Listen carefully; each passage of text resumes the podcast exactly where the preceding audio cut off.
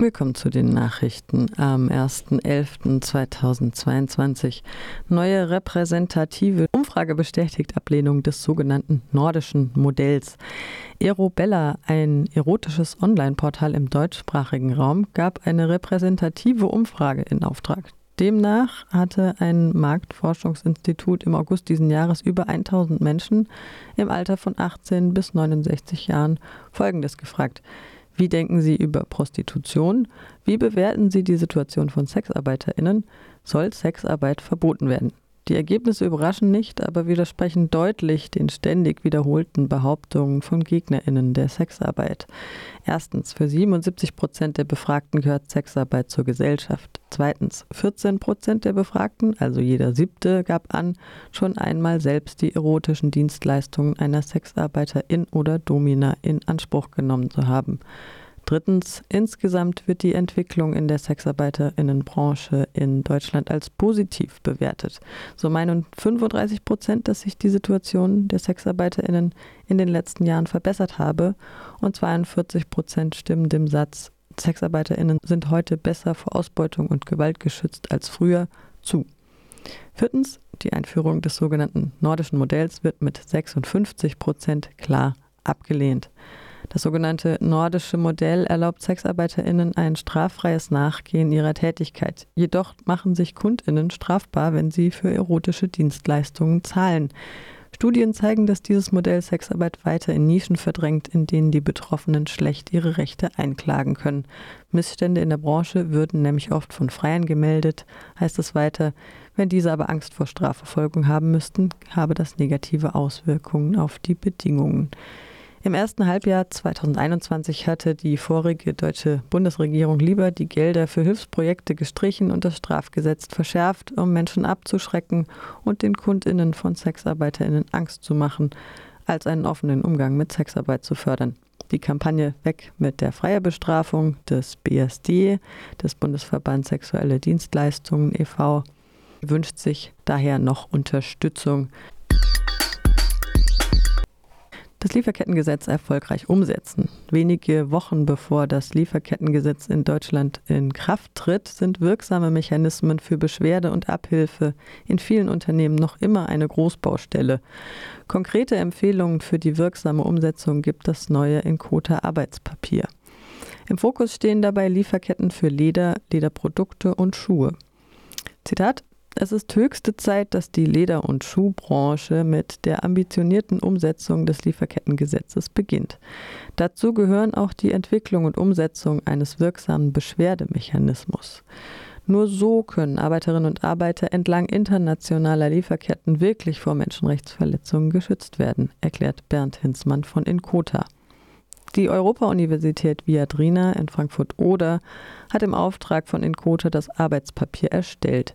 Sie präsentiert außergerichtliche Beschwerdemechanismen und gibt konkrete Empfehlungen für den Aufbau effektiver Leitprinzipien konformer Systeme. Zusätzlich identifizieren die Autorinnen branchenspezifische Rahmenbedingungen und Herausforderungen. Das Arbeitspapier soll mit wissenschaftlicher Expertise die Diskussion zur ambitionierten Umsetzung des Due Diligence Ansatzes im Kontext der Ausgestaltung des Lieferketten-Sorgfaltspflichtgesetzes voranbringen. Und Due Diligence, das musste ich selber nachschauen, heißt sorgfältige Prüfung beim Unternehmenskauf, beim Erwerb von Unternehmensbeteiligung oder Immobilien sowie beim Börsengang.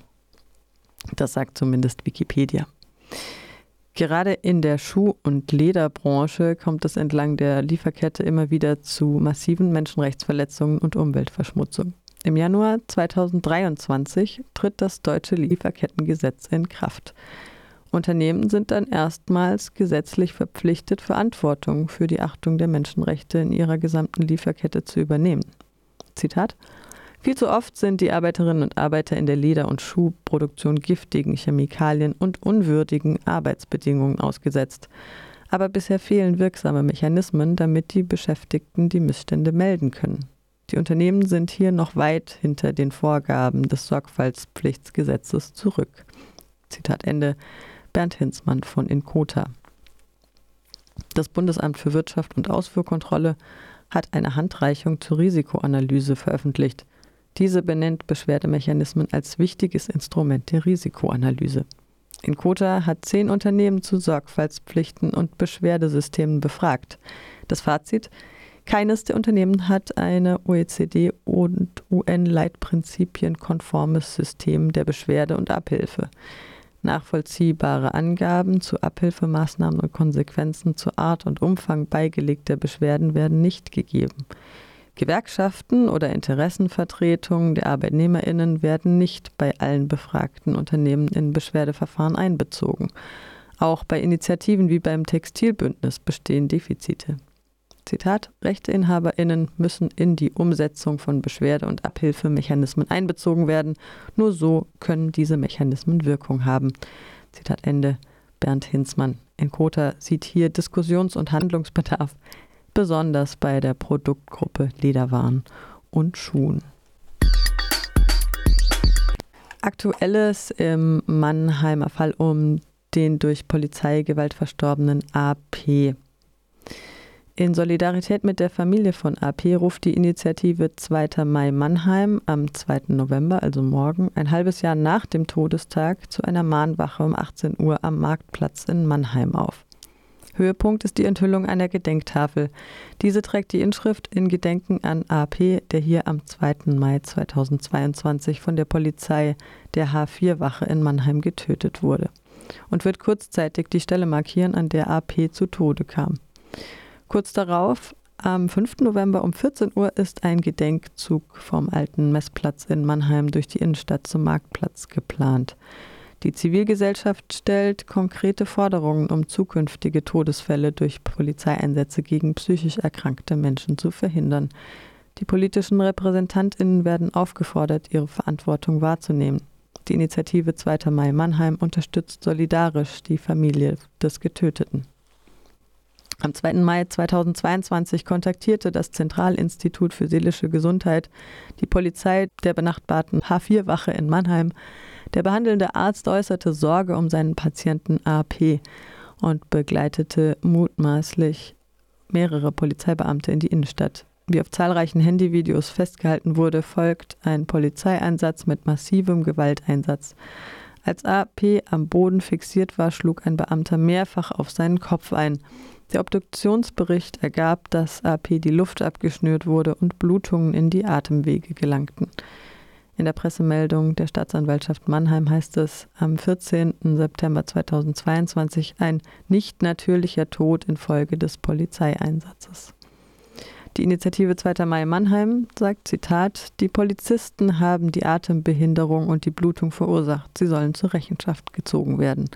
Trotz der Videobeweise und des eindeutigen Obduktionsberichts tendiert die Staatsanwaltschaft dazu, die brutale Tat und die Todesursache zu verharmlosen.